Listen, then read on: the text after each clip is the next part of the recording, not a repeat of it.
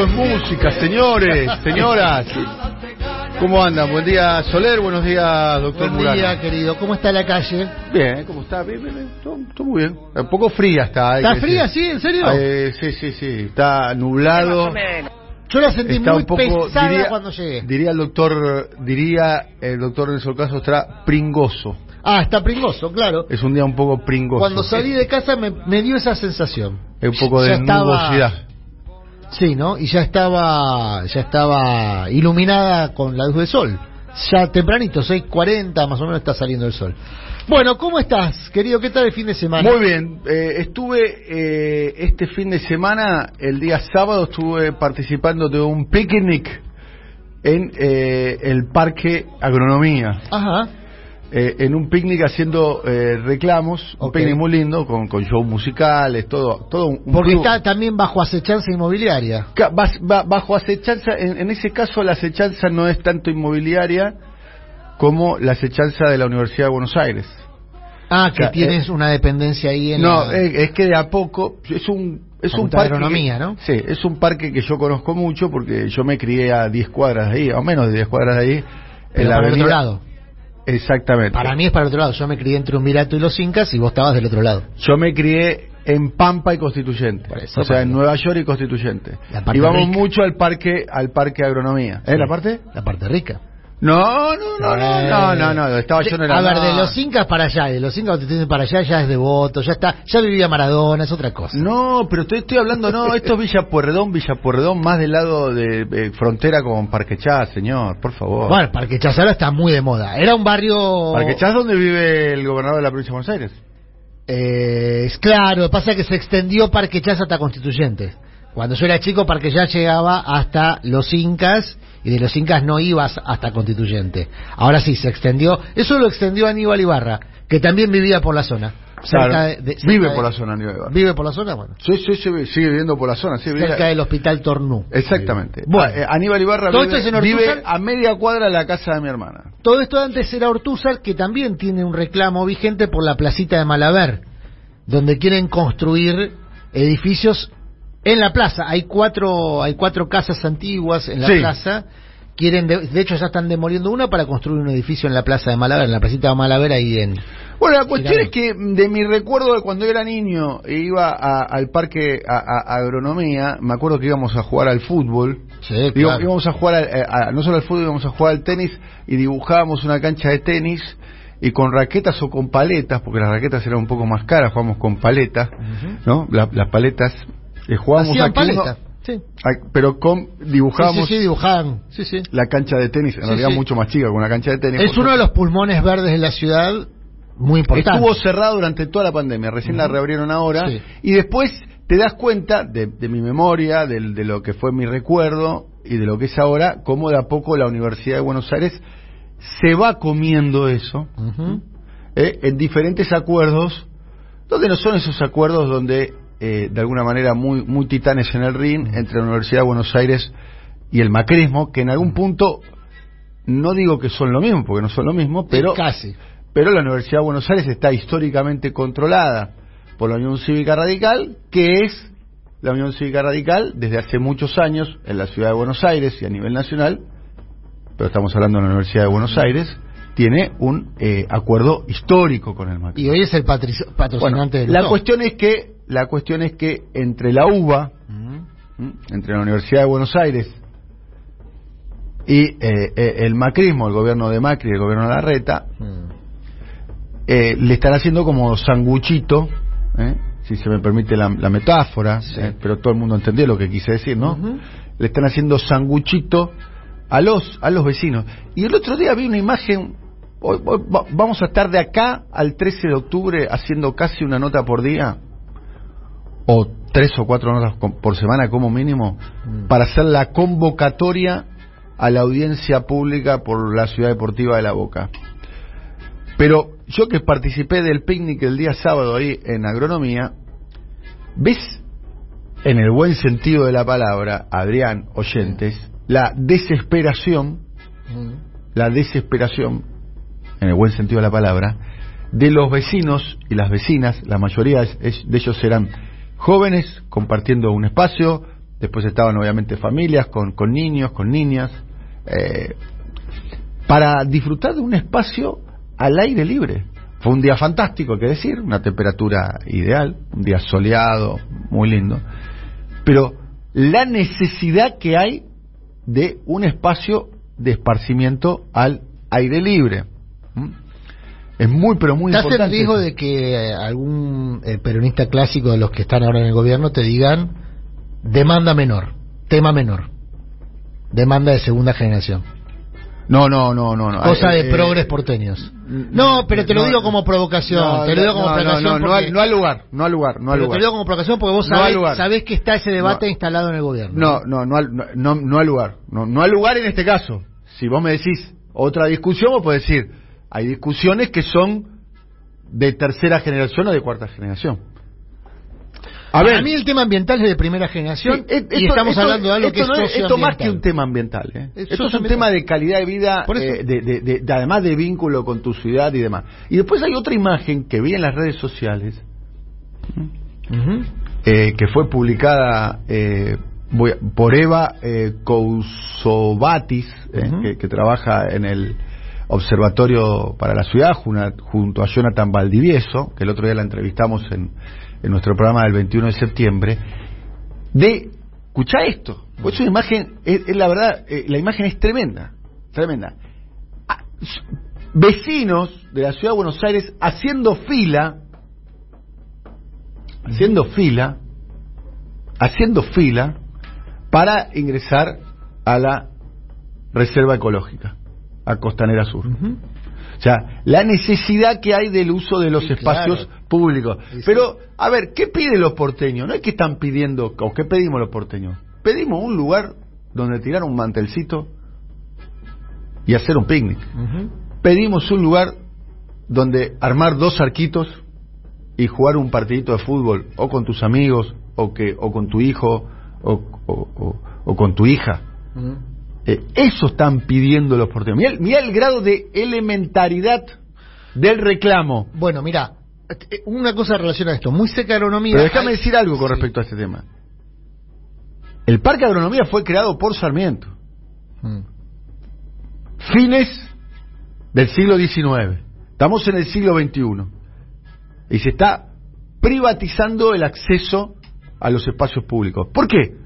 Porque muchos, y esto tiene que ver, querido Adrián, con algo que nosotros marcamos acá, con algo que nosotros marcamos acá, que muchos de los que intervienen en el debate público no pasan en su experiencia biográfica por la mayoría de, la- de- de- lo que pasa el resto de los porteños o de los argentinos. Y me incluyo, ¿eh?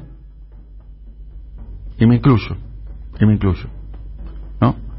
Pero muchos tienen posibilidades, no es mi caso, pero muchos tienen posibilidad quizás ser socio de un club, ir a un barrio cerrado, entonces durante del viernes a domingo ellos tienen espacio eh, acceso al espacio al espacio verde, por caso.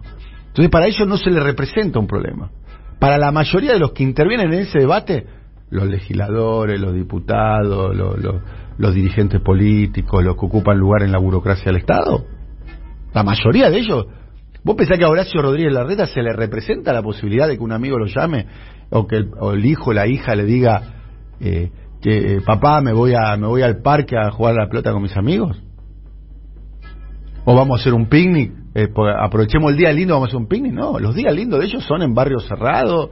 eh, No puede hacer un picnic en un barrio cerrado. está bien, pero pero pero lo tienen absolutamente normalizado. Bueno, justamente esto te iba a decir. Hay muy cerca de agronomía una plaza que es donde estaba el albergue Warnes, detrás de la calle Warnes, entre Warnes eh, Y Chorrarín, y Chorrarín. Esa es un enorme predio, es una gran plaza, tiene una escuela, tiene eh, mucho mucho terreno. Cualquier político de la Ciudad de Buenos Aires, cualquiera, de cualquier partido político, que le dedique un sábado a la tarde a, a- hacer una recorrida por ahí va a ver cuanto menos tres demandas insatisfechas de los vecinos de la ciudad.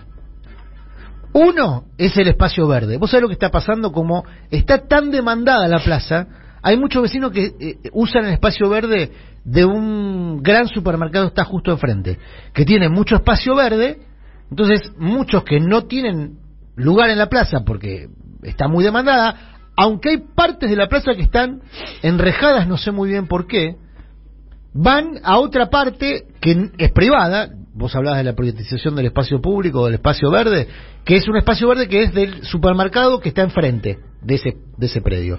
Y después... hay un supermercado que es el ICI, ¿no? Y el, y el, Carrefour. Están los ah. dos, en el medio hay un, un parque grande, no tan grande como el parque que está enfrente, y también es utilizado para esparcimiento. Pero del costado que da hacia el cementerio, digamos, para quien se ubique, hay va creciendo una cantidad de personas en situación de calle que están armando sus llamémoslo viviendas muy precarias mm. por toda esa calle, por toda esa cuadra. Ya son dos o tres cuadras de, viste cómo se arman eh, esas viviendas, que son casillas, sobre un paredón. Bueno, está un paredón ahí de uno, porque ahí hay muchas, eh, eh, hay viejos hospitales o está el Moyano ahí mismo, enfrente. Bueno, se está armando justamente otra necesidad muy severa, que es la necesidad de vivienda. Y se están armando dos cuadras ya de eh, personas que están viviendo ahí. Entonces, cualquier político que esté dando una vuelta a dos, tres manzanas en esta zona un sábado de tarde, va a haber tres demandas insatisfechas. El problema de la vivienda, el problema del espacio verde, el problema de eh, los lugares comunes habitables. Ahí no vas a ver por ahora desarrollo inmobiliario, te digo por ahora, porque está creciendo mucho la urbanización muy cerca de ahí a partir del viaducto que pasa por esta zona. Bueno, me detengo un segundo en el tema de la vivienda. A mí me pareció muy impresionante lo que pasó en, Berlín el fin de semana y por eso incluso lo destacamos como noticia del lunes. Esto de que una sociedad que viene tan de, ser gobernada por un partido de centro derecha durante 16 años, o sea, no no hay un, rebrote comunista ni mucho menos en, en Alemania, Vamos a estar hablando eh, eh, en un ratito Bien. En, nuestro programa del tema este de las que estaremos hablando con Jairo Sech okay. ¿eh? sobre las elecciones es un argentino que vive en, Hamburgo. Bueno, pero y a las 11 y 5 estaremos hablando con el legislador porteño Javier Andrade, también sobre este tema. El tema de las viviendas vacías que se van a expropiar en Berlín para mí es un tema muy interesante como, como vía, como una de las vías posibles. Pero bueno, ¿querés que repasemos la agenda de temas que tiene en carpeta el gobierno para esta semana? Dale, por favor. Porque se viene una semana con muchos anuncios. Primer anuncio, hoy once y media, ahora en un ratito nada más, el presidente va a... Mm, anunciar el plan Registradas, que es un plan dirigido a trabajadoras de casas particulares para estimular el registro de trabajadoras de casas particulares. El Estado paga una parte del salario, siempre y cuando, por supuesto, sean trabajadoras que sean registradas y que cobren a través de una cuenta gratuita en el Banco Nación.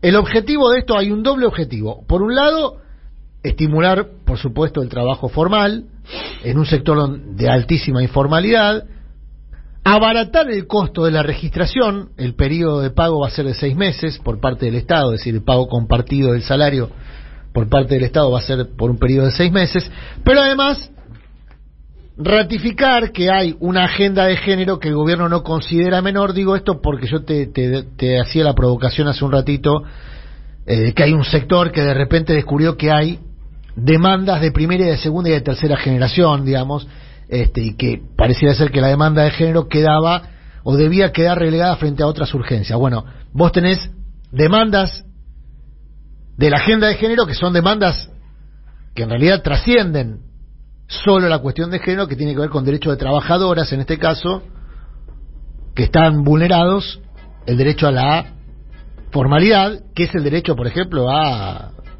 una futura jubilación porque la informalidad en definitiva resta recursos para, para ese objetivo. Eh, entonces, primer, eh, primer eh, em,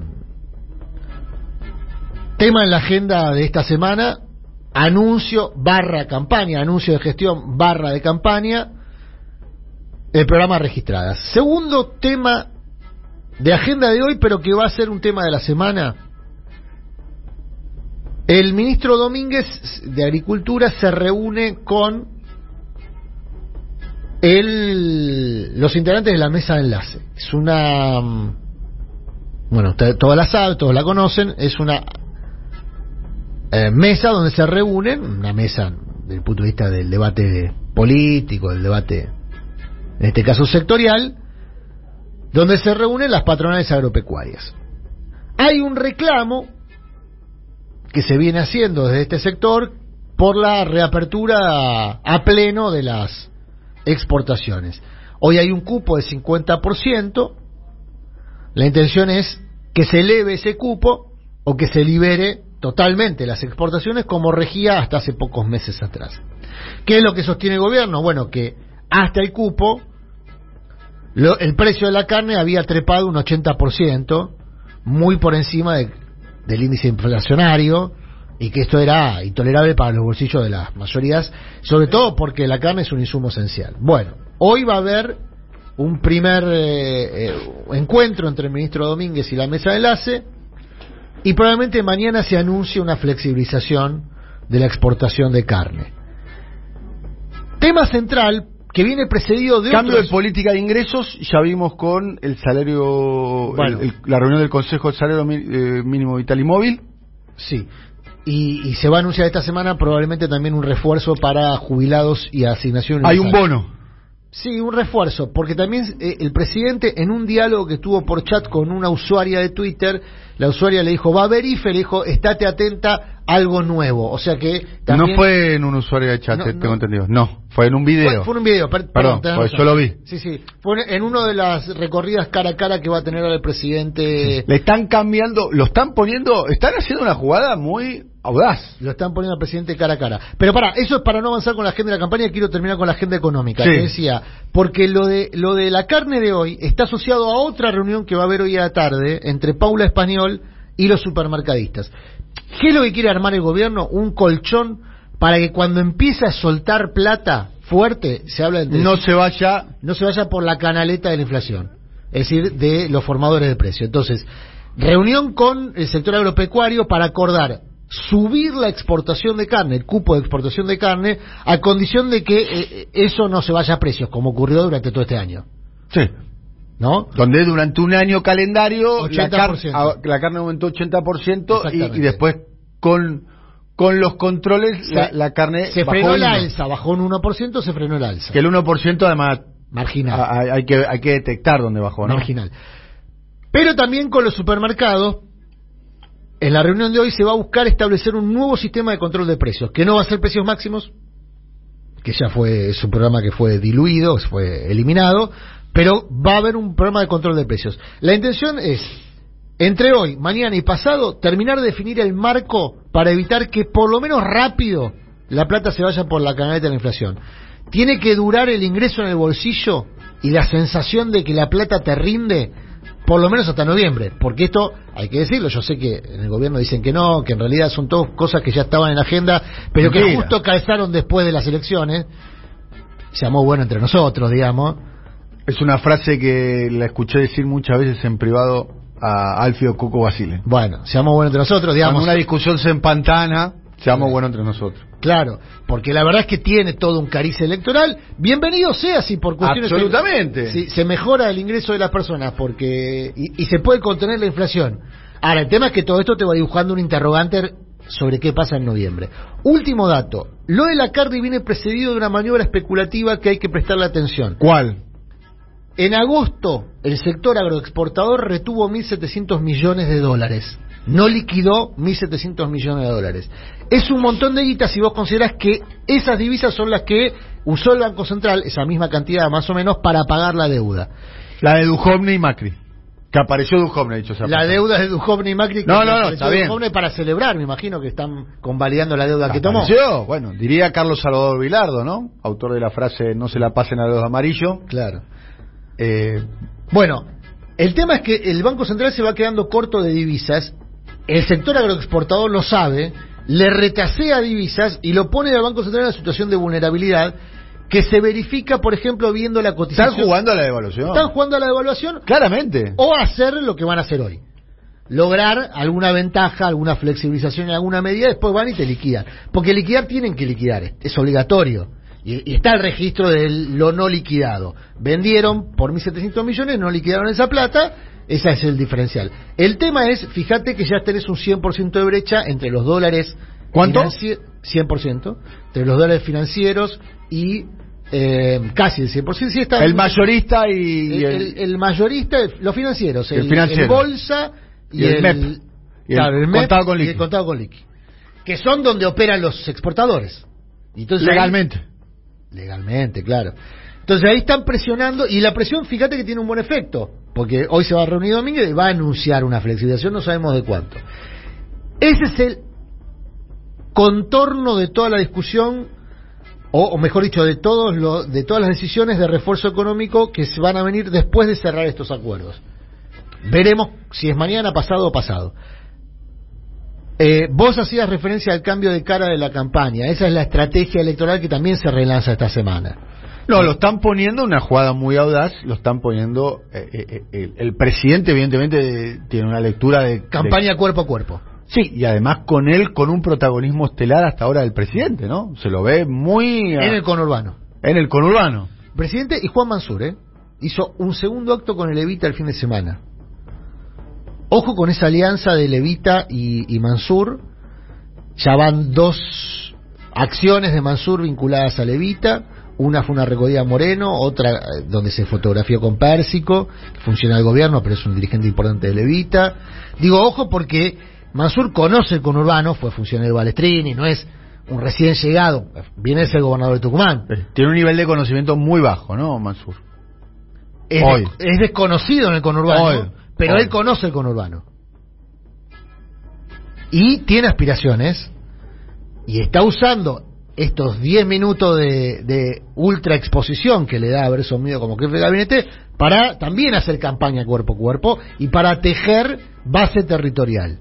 El Evita se ofrece, se le ofreció a Guzmán, ¿no? Se lo ofreció a Guzmán, Guzmán fue a hacer recorridas con el Evita, se lo, lo ofreció a Alberto Fernández y ahora se lo ofrece a Mansur.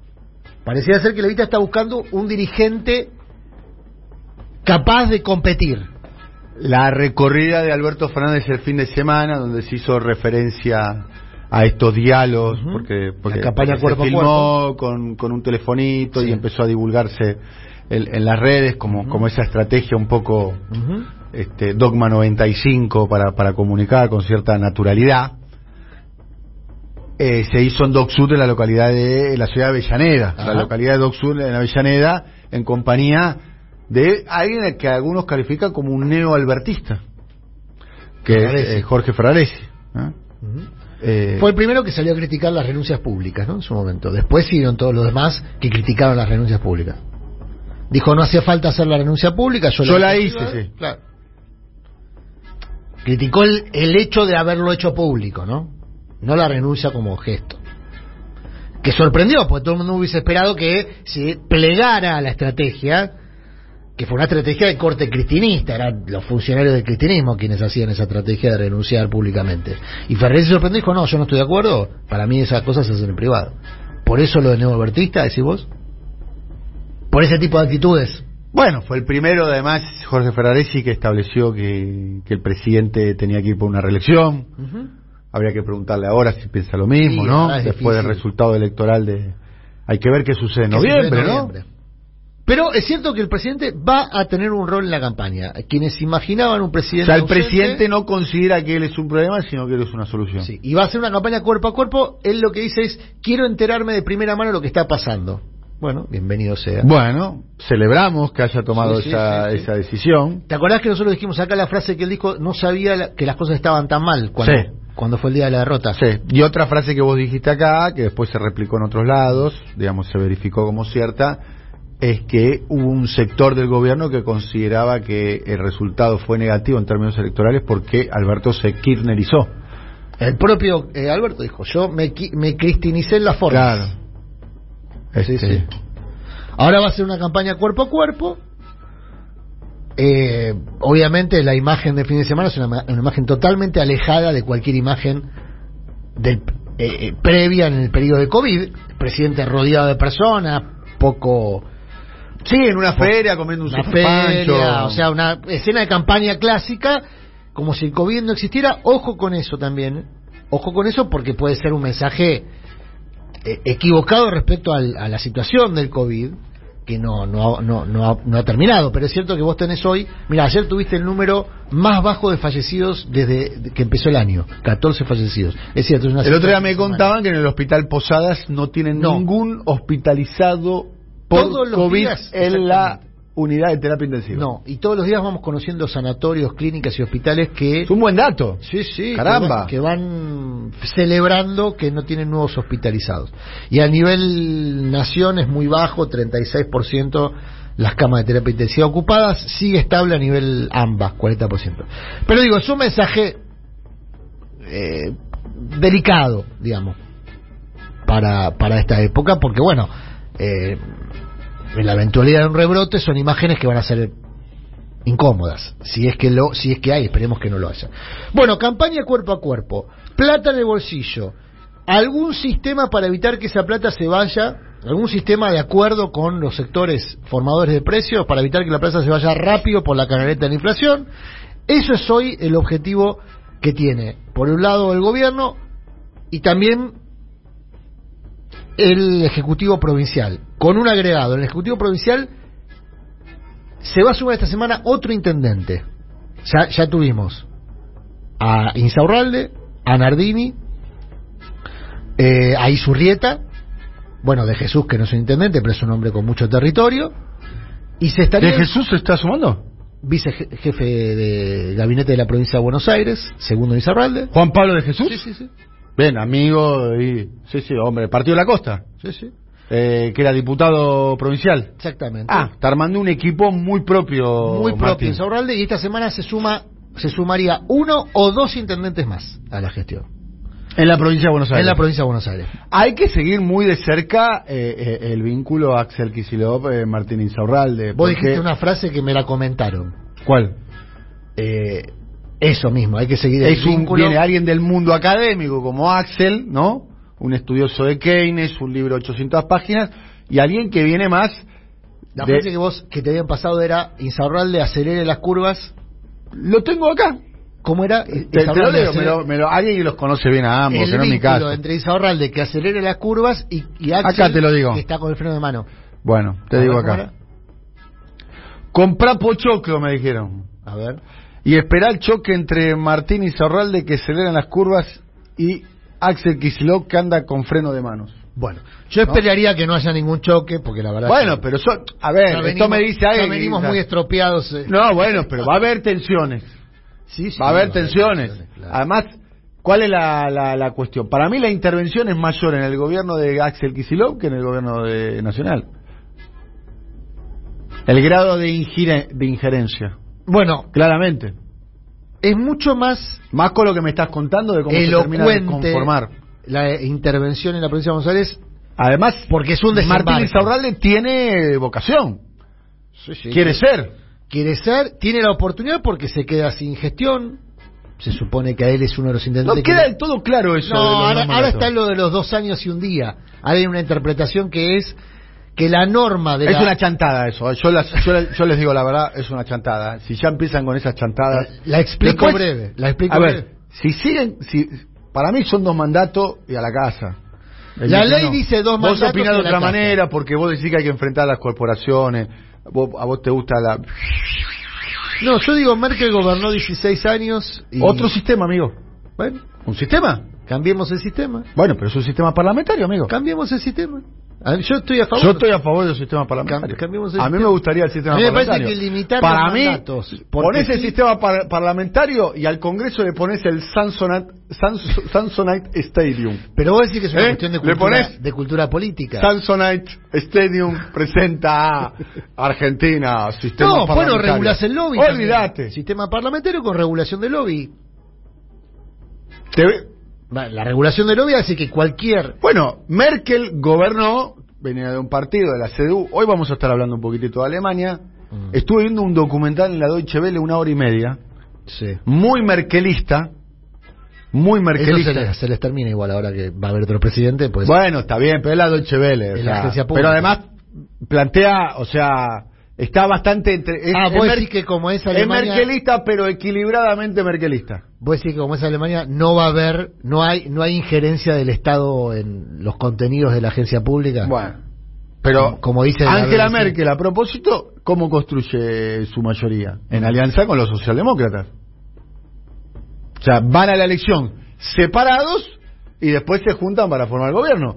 Como hacen los nacionalistas Bueno, en España, están- están ahora en con eso. Izquierda Unida, Están viendo si- con Podemos, eh, con Unidas Podemos, como hace el PP con Vox y con Ciudadanos, van separados y después cuentan los votos, cuentan los legisladores y forman gobierno. No estaría mal. A ver, no. Mal, a mí, a mí me gusta, me gusta aparte un sistema justamente como el alemán, que de- dentro de todas las variantes que tiene el sistema parlamentario, para mí es el que más se adaptaría a nuestra realidad. Pero bueno, hay que cambiar muchas cosas. Y eso, hoy no podés cambiar la Corte Suprema, imagínate no se puede cambiar la Constitución y crear un sistema parlamentario. Pero, eh, más allá de, eso, de esos detalles, sí. Acá a... me tiran más datos. A ver, Hernán y Surieta. Isurieta, intendente de Punta Indio, muy lindo lugar. Sí, ella asumió el, el viernes, sí. Eh, a vialidad en provincia de Buenos Aires. Están poniendo de alguna manera. el segundo de Nardini, segundo en los hechos, digamos. Sí, eh, Franco Laporta, eh, jefe de gabinete de Nardini. Laporta fue adversario de Joaquín de la Torre en San Michael. ¿eh? Bueno, eh, mucho poder territorial en el gobierno de eh, intervención de los intendentes y la cámpora, más los intendentes. ¿m? Yo creo que puede haber cambios en la legislatura de la provincia de Buenos Aires, en la constitución, en la presidencia de la Cámara, como también en la presidencia del, del bloque. Me dicen que el presidente del bloque de diputados va Mariano Cascallares. Bueno, eso te iba a decir. Cascallares, que estuvo el otro día en una reunión a puertas cerradas en la calle 51, donde estaba Notermín, que es eh, el actual titular de la... En realidad, claro, era, era el, el anfitrión además, porque fue en la residencia del titular de la Cámara de Diputados bonaerense de Otermín, ahí en la calle 51. Estuvieron Insaurralde, Nardini. Me parece que para Insaurralde, o termine de Insaurralde, es mucho, ¿no? Para Insaurralde, ¿no? Que le van a dar la presidencia a la Cámara. Sí, Insaurralde que y, pidió la eh, llave de la jefatura de gabinete. Sí. Si no, Insaurralde.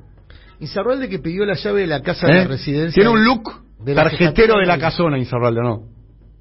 Sí, Pero escuchame este dato que es importante. Eh, Carlos Bianco pasa a ser jefe de asesores, ¿no? Ya asumió como jefe de asesores. Ha- hay una residencia del jefe de gabinete. Isabel le pidió la llave a, a- a Bianco de la residencia de la je- de- del jefe de gabinete. ¿Por qué? Porque se había instalado un chiste que tenía un condimento político, que era que se iban a poner una van desde Puerto Madero hasta... Sos malo vos, ¿eh? No, bueno... Sos, que sos... Se había instalado un chiste ¿Qué- en el ambiente político ¿Y platense. por qué Puerto Madero si no tiene nada que ver Puerto Madero? Van a poner una van, se decía, ahora, viste que hay empresas que ponen vans, Sí, claro. ponen servicio punta a punta de ¿Y ¿Qué traslado. tiene que ver Puerto Madero? Bueno, porque parece que hay varios funcionarios, va- y, y- decían, pueden hacer incluso una pasada por algún intendente, algún municipio también, dejar gente ahí y seguir. Que están viviendo gente que vive en Puerto Madero y va a trabajar en La Plata. Entonces, el chiste era, che, van a... No es ilegal vivir en Puerto Madero. No, pero bueno, gestionar ¿O la no? plata, Yo leí el Código Penal y dice, está penalizado por de un mes a tres meses de prisión vivir en Puerto Madero. Gestionás en la ¿Qué tenés malo? ¿Qué sos, clas- sos gestio- muy clasista vos, ¿eh? No. Eso te, tu paso por la Fede. Pero a mí que me ¿Ves decís un rico? Yo simplemente te repito Muy zurdo, el muy chiste zurdo. que se hacía, el chiste que se hacía en los ambientes políticos. Creo no que viviría, conteste ¿Vos vivirías en chiste. Puerto Madero? Yo no vivo en Puerto Madero porque no tengo vista para vivir en Puerto Madero. No, no, no, no me Pero no viviría en Puerto Madero si no estuviera me gusta Me particularmente. parece me gustan cache. los barrios tranquilos. Me parece cache, Puerto Madero. Me parece, noventosa. voy a decir algo. Qué palabra noventosa, cache. Me parece un ¿no? poco, eh, los, los mucho- españoles usan mucho. Me parece medio cache. La usaba mucho la clota cuando hablaba con. ¿Cómo se llamaba esta chica que estaba de moda en la época? Bueno, no me acuerdo.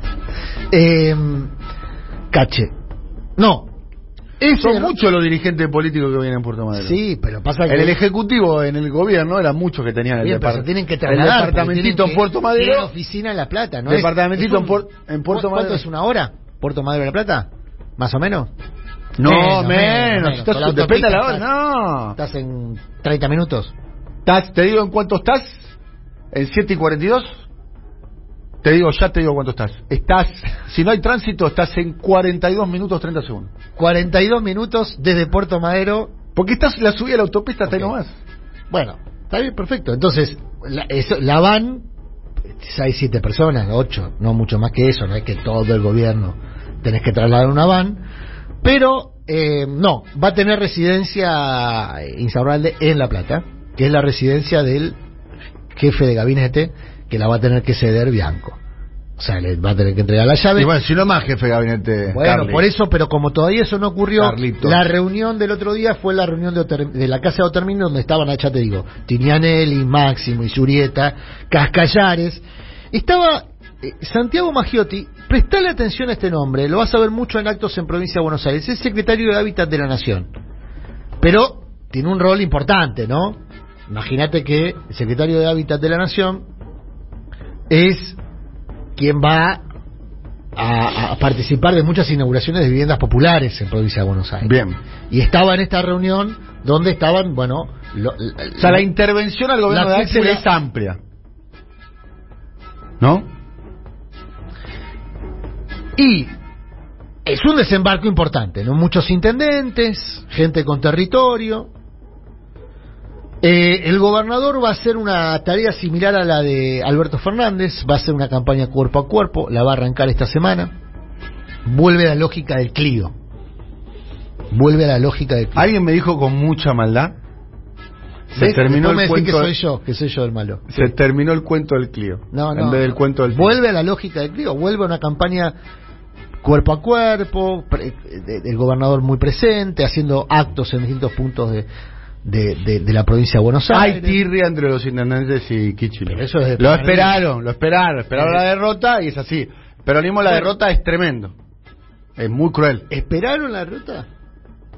La esperaron, claro. La- No, yo no estoy de acuerdo con que pusieron la, la, la palanca en boludo y no hicieron campaña. No estoy de acuerdo. Te voy a decir una cosa, ningún intendente quiere perder. No, no, no, en esa te lo discuto. En esa te Ningún la intendente discuto. quiere perder cuando No. se juega por los porotos. Eso pasa en noviembre. No, ningún intendente quiere perder. Eso pasa en noviembre. No, no. En noviembre vos definís los consejos deliberantes. En, pa- en la paso no. Salvo en aquellos lugares donde tenías paso. ¿No? Dicho sea de paso, eh, eh, la paso de Vicente López, eh, que ganó el candidato de la Cámpora, fue un- dicen que fue una, una paso ejemplar. Y que es otro ejemplo donde se aumentó también el caudal de votos. Bueno, pa- para otro pa- para otro momento... para- Acá me dicen, atención, acá me dicen que Carly también armó casi como un ministerio.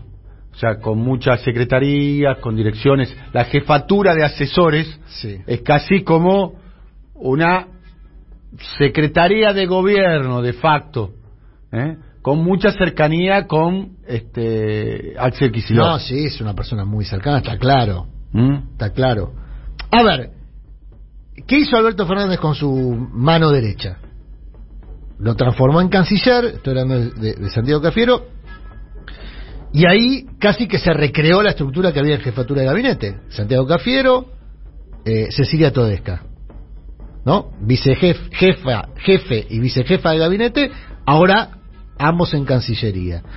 Eh, y ahí están yendo, también están peregrinando varios funcionarios de la jefatura de gabinete que Mirá, están yendo a Te dije, mirá, acá, acá eh, Willy Bray me manda. Desde Puerto Madero hasta La Plata, ahora que hay tráfico. Ahora hay tráfico, olvídate, el tráfico que hay es tremendo. 50 minutos. Bueno, Yo te dije 40 y... pero igual, te ahorras 50 minutos. Si tenés una residencia en La Plata, en vez de ir entre Puerto Madero y La Plata, 50 Con lo lindo que es La Plata, además. Te lo ahorrás. Y te, Con lo aparte la lindo, residencia- Gonete es hermoso. No la conozco, pero la residencia del jefe de Ayer gabinete estuve en Gonete linda. comiendo en la casa de Marcelo Brignoni y le mando un saludo al doctor Brignoni. ¿Estuviste ayer con Marcelo? Sí, estuve con Marcelo, con, con su familia. Mira qué bien. Estuvimos comiendo un- unas cosas ricas a la parrilla. Mira. No digamos nada porque si no después lo- un vegano se enoja, no queremos ser. Acá No, es, es- con todis, ¿Cómo con veganis, llama? con todis. Bueno, de la próxima. Muy linda el a hacer Citibel. el reclamo Después público me fui a tomar un que- cafecito a La Habana de Citibel. Ah, bien, tuviste un día... Sí, La Plata, amo La Plata. Es muy, está muy linda. Así verdad. que el día que me quieran nombrar funcionario, me nombran funcionario del gobierno de la provincia de Buenos Aires. ¿Serio? Yo me voy a vivir a La Plata sin ningún tipo de ¿Pero vos te problema. parece que es una buena razón para postularse? Me gustaría vivir en La Plata. Elíjanme. Es, un gran, es una gran motivación. El- no, es una gran motivación para vos, pero para, para pedir el voto. Vótenme que quiero ir a vivir a La Plata. No, iría No. a vivir a La Plata de cualquier manera, pero si me nombran funcionario, voy, no problema. Ahora que están en el revoleo, capaz que no. Escuchame. Bueno, entonces, campaña cuerpo a cuerpo para Alberto Fernández, campaña cuerpo a cuerpo para Kisilov. La misma estrategia para ambos. Sale del modo suspensión la campaña también para Leandro Santoro, que se tomó 15 días para analizar el resultado. Sale la campaña en modo suspensión para eh, Victoria Tolosa Paz. Todos vuelven a campaña esta semana. Otro me dicen, eh, mi amiga Carla Castro Chichure, Carlita, vuelve el siolismo, me dice. Cascallares, Magiotti y Laporta. Claro. ¿Por qué le pusieron la bolilla negra al Pichichi? No, eh, la- yo pregunté... Tengo el dato de que le pusieron No, la bolilla. No, me gustó no, eso. no es que le no me pusieron- gustó. A Para ver, mí el Pichichi La se explicación... merece una, que- se- una second opportunity. Fue nombrado, fue fue mencionado como ¿Qué posible más jefe tiene que hacer el. Pichichi? ¿Entendés? Dicen que Si no mandábamos otro, hoy estaríamos de guerra, en guerra con Brasil. que el fin de que el fin de semana ese crítico no no estaba con, eh, contactable. Podés saludar al eh, ministro de Ciencia y Técnica de la Nación, al licenciado Daniel Firmo. Con mucho Acá. gusto le voy a saludar. Buen día, Firmus aquí, Daniel Toniti, Adrián Murano, nos saludamos. ¿Cómo le va? ¿Qué tal? Buen día, ¿cómo están ustedes? Bien, muy bien, acá arreglando el país. No sé usted.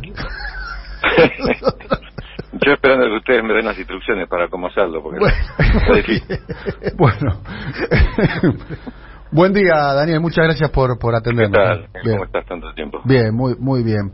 Bueno, eh, esta nueva etapa para, para, para usted, Daniel, eh, ¿qué representa? no? Usted estuvo como ministro de Educación eh, con Néstor Kirchner en un momento muy difícil, donde había muchos muchas provincias que no tenían clase. De hecho, participó del primer acto del gobierno fundacional de Néstor Kirchner, que fue viajar a la ciudad de Paraná, resolver algo que eh, en aquel momento hacía más de 100 días que no, que no había clases en la provincia de Entre Ríos. Dejó una impronta muy importante como ministro de Educación. Ayer lo estaba repasando con un amigo mío que conoce mucho educación, el periodista Diego Rosenberg, ¿no? La ley de financiamiento educativo, eh, la ley de educación técnica, eh, el canal Encuentro, eh, la, la primera ley de la, de la, de la enseñanza, eh, de, de la ley ESI, ISI, eh, Educación sexual, sí. de educación sexual eh, integral. Eh, ¿qué, con, con ese antecedente, ¿qué impronta le quiere poner al, al Ministerio de Ciencia y, y Tecnología, Daniel? Bueno, viene bien la comparación, Daniel. La misma en el sentido de generar política de Estado. O sea que educación o ciencia y tecnología son dos áreas en las que no se pueden tener programas a corto plazo. El ejemplo en educación que yo siempre daba era la 1420, que es 1884 y se cumplió 100 años después. Recién después de 100 años, en más o menos 1980, nosotros teníamos el 95% de los chicos en la escuela básica obligatoria que lo había fijado la ley 1420. Y acá en este caso de ciencia y tecnología, que a diferencia del 2003, que habían mandado a los a los científicos, que en los 90 y que se había desmantelado el aparato científico tecnológico, yo llego después de un ministro como Silvareza que realmente trabajó muy fuerte y que empezó a, enderezar lo que el macrismo había desarticulado, a tal punto que él, eh, cuando llegó no había ministerio de ciencia y tecnología porque había sido degradado a secretaría. Así que mi, esfuerzo va a dado en esto, en generar políticas de Estado. Nada en ciencia y tecnología es para el otro día, pero no hay ninguna transformación seria del país si no cambiar las matrices productivas, si no cambiar el modelo productivo. Y esto implica dejar de ser un país exportador de productos primarios para ser un país poderosamente industrial, un país que pueda agregar valor, justamente no solo por la calidad del trabajo, sino también por la capacidad de innovación y de investigación científico-tecnológica. Así que eso es lo que me ha dicho el presidente, con esa idea estoy trabajando y espero que nosotros generemos esa conciencia para que ya nunca más gobiernos como el de Macri puedan tirar abajo este tipo de política. Estamos hablando con Daniel Filmus, el ministro de Ciencia y, y Tecnología. ¿Cómo fue el ofrecimiento por parte de, Alberto Fernández? Que, bueno, usted ya trabajó con él, eh, claramente, eh, como jefe de gabinete y, en la presidencia de, Néstor Kirchner. Fue, ¿Se puede contar detalles? ¿Fue una conversación telefónica? ¿Fue un encuentro privado? Eh, no, fue, yo estaba almorzando justo en el Congreso de la Nación con Cristina Álvarez Rodríguez y con Mara Brauer, dos diputadas justamente viendo temas legislativos de mi problemática, que es Malvinas y este recibo un mensaje de, Julio Velo, yo tengo una relación personal con Alberto hace muchos años, este, y con Julio también, recibo un mensaje, pero era medio extraño que me convoquen a las 3 de la tarde, un día de semana, un momento para otro, así que hicimos entre los tres este, elucubraciones respecto al sentido de la llamada, pero llegué a Olivos y ahí me, me dijo cuál era la idea, que estábamos en en vista de un cambio de gabinete. A mí me parecía muy sensato, justamente mi opinión era que después de lo que había dicho el, domingo a la noche, que me tranquilizó mucho la idea de que no echarle la culpa a los electores y a la ciudadanía, sino decir que si no tuvimos los resultados que esperábamos, era por dificultades nuestras, por cosas que no habíamos resuelto, que no, no habíamos sabido explicar, por cosas que habían quedado inconclusas, asignaturas pendientes, y me parecía que con la palabra no alcanza, había que mostrar ese hecho, jamás pensé que me iba a a mí, así que bueno, para mí fue un orgullo, me explicó las razones y lo que se esperaba, eso fue el jueves al mediodía. Bien, Daniel, eh, dos cosas, una, bueno, una versión que de algún modo envolvió la, el recambio en el Ministerio de Ciencia y Tecnología tuvo que ver con la ejecución presupuestaria, se mencionó una subejecución en, en ese ministerio, eh, lo, el ministro el ex ministro Salvareza exhibió unos números que muestran que está eh, eh, la ejecución en línea con la etapa del año. quería saber en principio con qué se encontró usted, si efectivamente hay presupuesto por ejecutar todavía pendiente y esa pudo haber sido una de las razones del recambio. Y por otro lado, ¿cuál es el presupuesto asignado para el próximo año? Siempre se mira con mucha atención el presupuesto asignado en, en, en, en ciencia y tecnología en la ley que envió Guzmán. Sí, los dos temas. En primer lugar, eh, respecto a la subejecución, no tuvo ninguna eh, influencia en la decisión de, Alberto porque no hay subejecución. Lo que sí hay, pero no tiene nada que ver con la gestión de Roberto, es que vos tenés en ciencia y tecnología, como en casi todas las áreas, dos fuentes, una fuente que son los recursos del presupuesto y otra fuente que es eh, los recursos internacionales. En ciencia y tecnología, como es mediano y largo plazo, hay mucho financiamiento internacional ahí, o del BID, mm. o, o la, um, la CAF, BID, mm. este, muchas inversiones, y esas todavía, pero no tiene que ver con nuestro gobierno, sino con las decisiones que se toman allí, todavía no han ingresado este año, así que apenas ingresen se van a ejecutar. Y es muy buena la segunda pregunta porque eh, hay que aclarar que este año se votó una ley que como diputado yo había trabajado muchísimo y por supuesto mismo la había boicoteado, pero este año se votó, que la ley de financiamiento de la ciencia y la tecnología. Así como hace unos años este, la ley de financiamiento educativo permitió llevar de 3 al 6% del PBI en educación, esta ley pretende llevar del presupuesto nacional el 0,28, para que tengas una idea de cómo nos degradó que el tema presupuestario, al 1% en 10 años. Así que lo te, lo digo te lo digo aproximadamente, el presupuesto del año que viene es mucho más alto. Por mm. supuesto, siempre son insuficientes los presupuestos en educación o ciencia y tecnología, siempre uno quiere más, lo que pasamos de alrededor de 8 mil millones de este año a 23 mil millones. Daniel, es exponencial el crecimiento y lo que vamos a poder hacer. Bien, ¿cuánto de eso, porque probablemente se anuncie, si me puede dar la fecha o, o precisiones mejor, eh, la, la, la, ley de software y el estímulo a ese tipo de, no sé si pasa por su ministerio, ese tipo de, de impulso al conocimiento o a la industria del conocimiento, ¿cuánto de eso se destina para, por ejemplo, ese andarivel, que es un andarivel en el, que, en el cual Argentina aparentemente es muy competitivo a nivel mundial? Eh, totalmente. Bueno, en el 2003 me tocó también con la baña en aquel momento redactar y, aprobar la ley de software.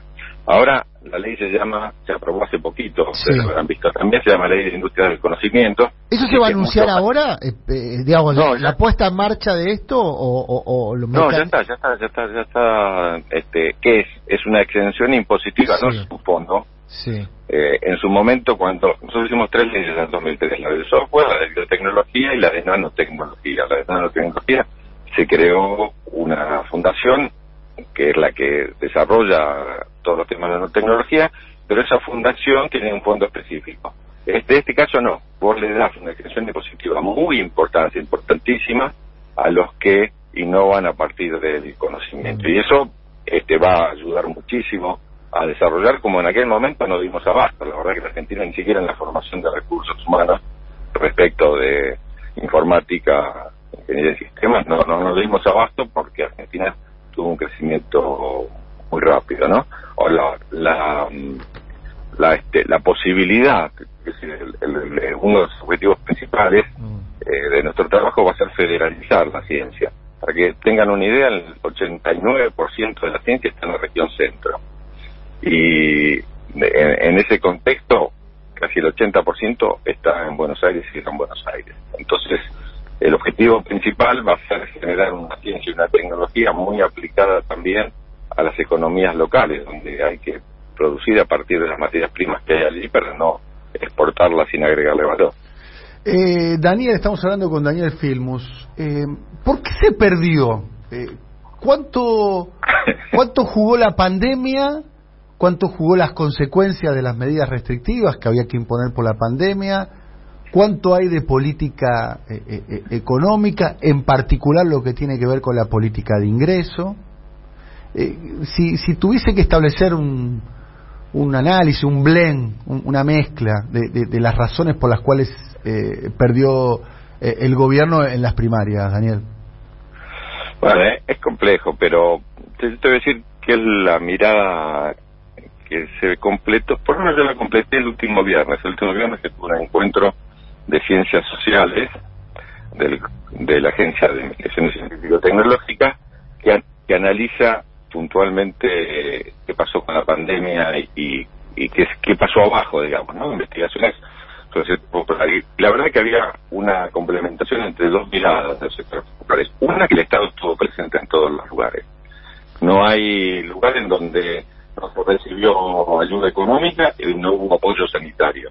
Pero por el otro lado, no hay, no había este, sido suficiente. Entonces, había un descontento abajo, digamos que por un lado señalaban que sí el Estado había estado, eh, había, perdón la redundancia, pero había estado presente, pero por otro lado que había sido insuficiente. Yo creo que eh, mayoritariamente eh, vos tenés que pensar que prácticamente uno de cada cuatro votos del Frente para la Victoria no fue a votar esta vez. ¿no? Sí. La- todos los estudios sociológicos muestran eso. Y este, no es que se votó en contra, si bien hubo una traslación de votos, cerca de 400.000 votos se trasladaron del oficialismo de la oposición a distintas oposiciones, pero el principal tema fue que no se fue a votar y no se fue a votar por ese descontento, no, no es que se decidió este, votar por la oposición, sino este, decirle al gobierno, y hay que entender ese mensaje, que a pesar de los esfuerzos que se hicieron, que fueron enormes, Mm. no alcanzó y el malestar este, en los lugares más humildes eh, sigue siendo muy grande. Estamos en un país con un 40% de pobreza, la verdad que hay que verlo en esas cir- circunstancias. Eh, ¿Leyó la carta de Cristina? Sí, sí, sí, sí, por supuesto. ¿Y qué análisis hace la carta de Cristina? No, bueno, este, uno la, la lee y es un aporte a la discusión y al debate, Mm. y en ese aporte lo, lo importante y fundamental, yo no voy a entrar en los detalles, es que a pesar de que hubo una semana difícil de debate, de discusión, se salió con unidad y se salió con, Mm. entre otras cosas, con este cambio de gabinete. Y lo que hay es una discusión respecto de la ve- velocidad, pero no hay duda de que todos queremos ir para el mismo lado. Y con respecto a- al... Cristina ahí nombra la palabra prohibida, la palabra tabú, si se quiere, que la palabra ajuste. Y, sostiene, lo dice Cristina, lo dice públicamente, que se está desplegando una política de ajuste con respecto al gasto. Y después, bueno, da una explicación técnica y también eh, tuvo una respuesta técnica de que no hay ajuste. Eh, para usted, Daniel, ah, se está hay, hay una política de, ajuste, de retracción del gasto o, no? No, no, yo creo que no hay una política de retracción del gasto. Eh, claro, por las medidas que se han tomado estos días, de que hace falta más gasto. Digamos, no es que ser, hubo una retracción del gasto, hubo más gasto, no suficiente. Insisto con lo que mostraban las encuestas, las investigaciones sociales. Mm. Hubo un aporte enorme a los sectores populares que no fue suficiente porque este, hubo un deterioro en la alimentación, hubo deterioro en las condiciones de vida, hubo deterioro la sustentación familiar, eso parece claro, y también entonces fundamentalmente los sectores no asalariados, porque los sectores argentinos tienen una economía informal enorme, una economía popular muy grande, y esos sectores fueron los que quedaron más desprotegidos. Si uno mira las medidas de estos días, incluso las de los jubilados, está claro que hace falta poner más ahí. No poner más ahí, perdóname Daniel, no es por un tema electoral. No, por, no puede ser, bueno, no, no, sé qué resultado tiene eso en lo inmediato en la cuestión electoral. Sé que es lo que hay que hacer porque son sectores que lo demandan, lo necesitan y lo exigen y nosotros, Gobierno Nacional y Popular, está para eso, está para atender a los sectores que más necesitan.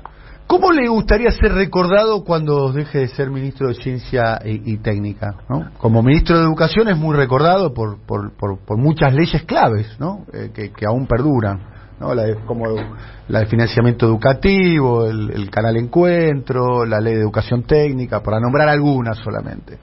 Eh, y Sí, pero sin, sin lugar a dudas en la misma dirección. Este, yo creo que incluso Malvinas, que estuve dos años, pero se recordó como alguien que trabajó para políticas de Estado. Y cuando te digo políticas de Estado, este, estoy diciendo de un núcleo de coincidencias básicas entre los sectores mayoritarios, por supuesto, no, los liberales no están de acuerdo ni con la ciencia y la técnica porque quieren exportar materia prima que no, se trabaja en Argentina y no están no les preocupa depender de los países centrales. Aún en condiciones de la pandemia, la ciencia y la tecnología mostró que es cosa de vida o muerte. Lo que monopolizan las vacunas y los que no, ¿no? Países que están con la tercera dosis y países que no lograron vacunar más del 5%. La verdad es que yo creo que, aunque es poco tiempo, dos años, vamos a trabajar firmemente para colocar en un nivel de conciencia en, en la población que la ciencia es tan importante que no se puede quitar atrás. Fíjate que en educación se bajaron los presupuestos, se colocaron, pero las leyes siguen ahí y les cuesta muchísimo privatizar y avanzar sobre la educación. Vamos a tratar de hacer lo mismo en ciencia y tecnología. Y también me gustaría muchísimo que en este tiempo que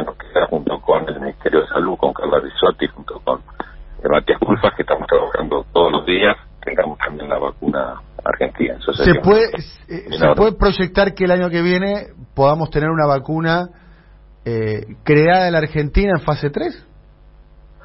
Sí, no, no, no te puedo decir el año que viene, sí, este, vamos a trabajar y no, no, quiero aventurar, pero estamos en condiciones. Argentina tiene una base fundamentalmente de investigación este, en ciencias biológicas que nos permite, los cuatro proyectos que estamos financiando, estamos financiando cuatro proyectos distintos que algunos de ellos llegan a la luz en, si no es en el 2022, en el 2023 es difícil en la ciencia, sabes que comprometer fechas eh, es muy arriesgado, pero sí, estamos en ese camino y orgullosos que Argentina es uno de los pocos países del mundo que puede fabricar vacunas producidas en realidad en el extranjero, patentadas en el extranjero, pero que para tener autonomía este, y soberanía sanitaria pueda tener la propia.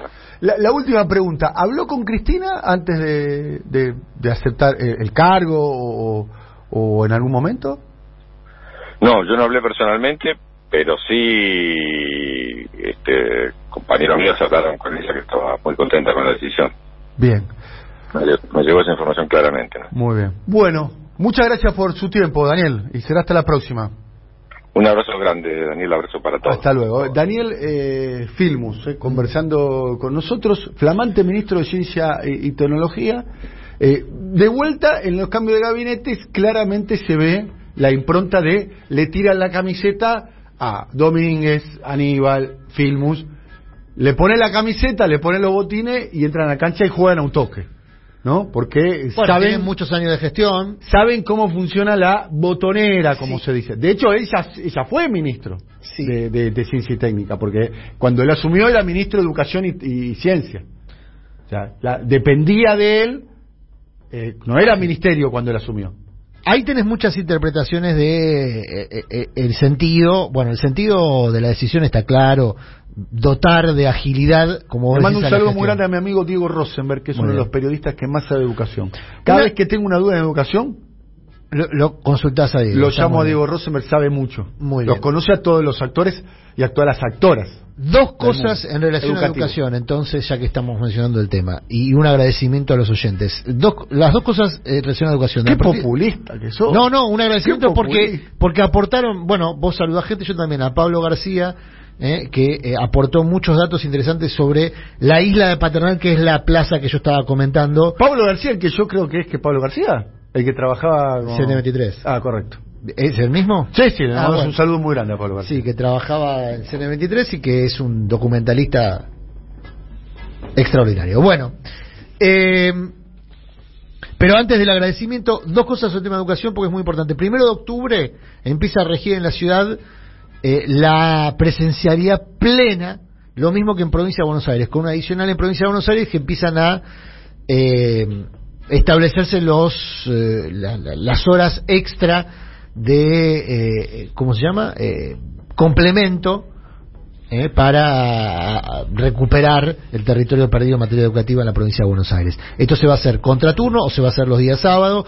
Para ese fin se están contratando una cantidad de docentes, entre 3.000 y 3.500 docentes, para que den este, esta instrucción adicional. El agradecimiento, porque viene a cuento, mira, para terminar el loop, Daniel, empezamos hablando del tema inmobiliario, ambiental. Dos o tres detalles, que, que- que- in- información que acercan varios oyentes, entre ellos eh, Pablo García, a quien le agradezco, los detalles sobre la isla de Paternal. Esta zona que yo te decía que está, que es una zona que está enrejada dentro de este predio, está eh, enrejada precisamente preservada para la construcción de edificios. Es decir, que en ese lugar, donde se le ha puesto mucha guita al Estado, porque el Estado ha hecho una gran inversión para hacer el viaducto y hacerle toda esa zona, la zona del cementerio de Chacarita, todo lo El viaducto es el viaducto del tren San Martín, Claro, bueno, eso está ha cambiado de la línea San Martín. muchísimo la zona, vos vivís muy Sí, cerca. yo vivo muy cerca, está empezando a cambiar Claro. y va a seguir cambiando. Y va a seguir cambiando. Porque Bueno. va a haber un gran desarrollo inmobiliario Exactamente. a lo que es al costado del viaducto en la zona más que va de Córdoba a, a Santa Fe. En lo que se llama la zona de Pacífico, entre otras cuestiones. Después, debajo del viaducto, en toda la zona de, Cha- de- de Chacarita, De Chacalermo, de- decilo, Chacalermo. empie- empiezan a llamarlo, a mal llamarlo Chacalermo, a mal llamarlo Chacalermo, Sí. y te estoy llegando, Sí, sí. eh, porque Chacarita. Chacarita, Nada, pero se Chacarita, va por favor, yo me fui de Palermo a Chacarita porque quiero vivir en un barrio, ¿viste? A mí Y me gusta las va. pintadas de, de Atlanta, eh, la gente con los jogging de Atlanta y de Chacarita. Vos sabés que todavía siguen conviviendo los hinchas de Chacarita y los hinchas de, de- de Atlanta. Y la división es así, te cuento ese detalle porque es muy lindo de la historia Sí. del barrio. Los más jóvenes son de Atlanta, pero la gente más grande, lo- los más grandes, los que tienen más de, de- de 50, mi edad Sí. y un poquito más para arriba, eh, todavía hay hinchas en el barrio, hinchas de Chacarita. Claro, que, que es San Martín, ¿no? Tiene a sede en San Martín. La sede en San Martín. Bien. Pero vos sabés que quedaba la, la cancha de Chacarita y la cancha de Atlanta, ahí. quedaba una al lado de la otra. Quedaba una al lado de la otra. Bueno. Pero una al lado de la otra, literal. Con mucha más cercanía de la Independiente y Racing. Las- el- los detalles que me aportan acá los oyentes y, y Pablo García es la ranchada de la que yo hablaba, ese, ese espacio es el hogar Garrigós, que es un lugar que también en su momento querían poner a remate, si no, si no recuerdo mal. Bueno, esa es la ranchada esta que te menciono, son dos cuadras más o menos, que muy rápidamente gente en situación de calle que se instaló, que se instaló ahí, frente a la isla de Paternal, donde hay un predio destinado a construcción de edificios. Le sumo a esto que en la ciudad de Buenos Aires eh, también está en vigencia el famoso código urbanístico que se aprobó a principios de este año y es lo que le da soporte legal a esto que es el gran desarrollo especulativo. Porque la clave es que buena parte de este desarrollo inmobiliario es especulativo Bien. y lo que hace es encarecer el precio de las propiedades, encareciendo, por ejemplo, el valor de la vivienda, por, por, supuesto, el valor de la vivienda. Sí, viviendas, viviendas eh, de superlujo, eh, con amenities y demás. Bueno, eso se Torres como hongos, página 12, por ejemplo, lo pone el título, lo pone en tapa. En solo cinco días el gobierno porteño consiguió dictámenes en la legislatura para 16 proyectos inmobiliarios, excepciones pone, que afectarán a 12 barrios con torres de hasta 85 metros, incluirán vivienda de lujo, oficinas, comercios, servicios hoteleros e implicarán demoliciones de casas bajas y tradicionales, Ahí incluso está el tema de en el área de protección histórica. ¿eh? Advierte que son parte de un paquete de más de 100 a la espera de tratamiento. ¿Eh? Tiene la mayoría o la mitad más uno como para poder hacer estas excepciones. En alianza con Lustó y con Título de página 12 donde no menciona al, autor intelectual de estas políticas, que es Horacio Rodríguez Larreta, y obviamente tampoco hay ninguna foto ilustrativa eh, en ese sentido, pero celebramos de que página 12 por lo menos ponga este tema en tapa. ¿No? Bueno, es muy valioso ¿por qué es importante asociarlo a la? Porque la reta probablemente. Porque la reta es el autor de esto. No, y aparte va a ser candidato a presidente. Entonces, la, la sociedad tengo el lema de cuando la reta sea candidato a presidente. A ver. Es hashtag la reta vende todo. Yo se los digo ahora. Ah, anótenlo. Anótenlo. Lo que no puede vender lo compra, ¿no? ¿Cómo es, cómo es la, frase de Lustó? La frase de Lustó es excelente. No sé quién se la dijo a Lustó. La reta todo lo que puede comprar lo compra. Y todo lo que puede vender en términos inmobiliarios lo vende. Se ríe además el atorrante, el sinvergüenza de Lustó. Bueno. Se ríe. Yo lo voté a Lustó en el balotaje. Como ciudadano estoy indignado. Serio, de alguna manera. Bueno, eh, es importante, nosotros insistimos con La reta cuando sea presidente, vos no me prestás atención. No, no, no, pero no es una cuestión endogámica de la ciudad de Buenos Aires. La reta, si llega a ser presidente, va a vender todo. Va a vender aerolínea, va a vender los trenes, va a vender IPF, va a vender todo. va a poner la Argentina en venta. Yo me imagino que Argentina en venta va a poner. Dani, alguien escuchando. Menem va a ser un poroto al lado. A nosotros nos escucha. ¿Va a vender a, a, ATC? Sí. ATC lo va, lo va a trasladar. no existe más. ATC es una antigüedad. La televisión pública, señor. Bueno, ATC, para, para mí es ATC. el logo ATC es muy lindo. E, era lindo el logo. hermoso. Lo que pasa que re, tiene Argentina televisora color. Tiene reminiscencia de, de, la, de la, dictadura. La dictadura. Eh, y el menemismo. ¿Por qué yo insisto con esto? Porque hay muchos oyentes que tenemos. el predio de ATC lo va a vender. Te estoy avisando. Es un lugar muy caro. Obvio. Está, está en un lugar muy que está la ahí. La flor va a vender, esa flor grandota. Todo. Ahí, la flor va a vender. ¿Cuánto? Eh, va a ser así. Además, va a llamar a uno y va a decir, ¿cuánto me das por la flor? Es tuya. Llévatela. La TC donde termina Va a vender todo la reta. La Parque es el barrio más caro de la ciudad de Buenos Aires, después de la isla donde vive Vidal. termino diciendo esto. Mucha gente que nos escucha en las provincias con razón a veces dice, ¿por qué le dedican tanto tiempo al tema de la ciudad y el desarrollo inmobiliario? Justamente por esto mismo que decimos. La reta va a ser candidato a presidente y está bueno que cuando recibas todo el marketing de campaña tengas estos antecedentes que nadie te va a contar. Claro, y que se cuente en el interior. En o en, Entre Ríos o en vas a ser interpelado para que votes a la reta y si no tenés todos esos antecedentes vas a creer en el marketing que es muy bueno. Mm. Ayer la reta difundió su foto con Bill Clinton como yo hicieron muchos memes. Hicieron muchos memes también. Pero, el marketing de la reta va a ser muy bueno y aparte tiene muchos memes muy malintencionados. ¿Vos decís que le pusieron peluca de ¿De pasante? No, no, no, no, no, no, Bueno, dijiste memes malintencionados, eso lo primero que Yo no vi ese meme, no, no, no, por favor no, no, no nos metamos de ese, tema. Por favor, que forma parte Me pediste que fuera malintencionado y después Eh, bueno, averigua vos que es el periodista acaso vos, no Escúchame, bueno, eh, ayer en la reunión con Bill Clinton Nadie sabe que, que se habló en ese en ese almuerzo, pero sí está la foto dando vuelta. Escabiaron, ¿eh? Y había un, había un vasito de vino, escabiaron. un almuerzo fue. Un almuerzo. ¿Sabes quién me dio bronca? Bill Clinton que, que, que es un ex político, eh, en este, considerado en Estados Unidos. No así su esposa. Pero viste cómo funcionan los matrimonios políticos. Para mí es medio medio cholulo de ir a Estados Unidos a, ir a almorzar con Bill Clinton. Primero que te faja Bill Clinton, ¿no? Porque te cobra. Bueno, eso te iba a decir. Te cobra, ¿no? Son puntos pagas. ¿eh? Hay que decir que son puntos pagas. No, no, pero además te cobra para comer con él. ¿o no? Sí, sí, sí. Algo te. Ah, como, que, como, que, se saca la foto en bueno, la, quiero, además Bill Clinton la quiero, la quiero crocante. La quiero viva y por adelantado. Como decía Son puntos pagas. Es como vos pagás. ¿Cuánto debe costar eh, comer con Clinton? Y no sé, aparte tenés que pagar el almuerzo. Que... 30 lucas debe costar, ¿no? 30 lucas. No 30 lucas ¿no? Y por menos, Vita, que eso no sale de la casa. 30 lucas gringa, ¿no? Ese. Y, y, y depende, yo soy Tranca, ¿no? 30 lucas gringa para la foto con. Claro. claro. Sí. Y le tenés que pagar ¿Sabes el lo que me dio bronca? Te, te digo, el almuerzo cuando- no debe ser menú ejecutivo. Cuando, ¿eh? No, no, no, pero se notaba que tranca. igual. No Comer a la carta en Nueva York fue eso, ¿no? Porque él vive en Nueva York, eh, Clinton, ¿no? Eh, entiendo que ¿O en Washington fue? No, no sé, no sé, no sé. No sé dónde fue. Ahora me fijo si querés. Debe ser en Washington, por Pero viste que en Washington, Washington Washington. fue. Entonces no, debe, debe tener un bulo Clinton en No, Washington. pero fue un ámbito Debe público, no. me parece. No sé, me pediste que no fuera malintencionado. Un mono ambiente debe tener o no. Un mono ambiente, sí. un estudio, le dicen estudio allá. En Washington. Sí, debe tener un estudio. Si cuando va a Washington, vos decís va a parar en un hotel o para en la cara de una. Pasa, para mí para en la Hay cara. hoteles lindos en Washington. ¿eh? Sí, por supuesto, Lucho. O en la casa de un amigo para. Puede ser en la casa de un amigo, puede ser la casa a nombre de un amigo. En un bed and breakfast. Vos decís que tiene, claro. O en un Airbnb. La zona, la zona histórica que está, eh, la- las casitas, uy, bueno, la referencia a las casitas, perdón, pero la, hay una zona muy eh, característica de Washington que es muy bonita, todas, son todas entradas muy, No digas nada, Eduardo, te conozco. muy no digas nada, te conozco, te estoy cuidando. No, no, no, no. Bueno, Bueno, eso. ¿sabes qué me dio bronca que se juntó Horacio con Clinton? ¿Qué? Que fue con camisa. Cuando él le va, eh, se Va junta con con nosotros, remera. va con remerita. ¿Y quién fue con remera? Clinton.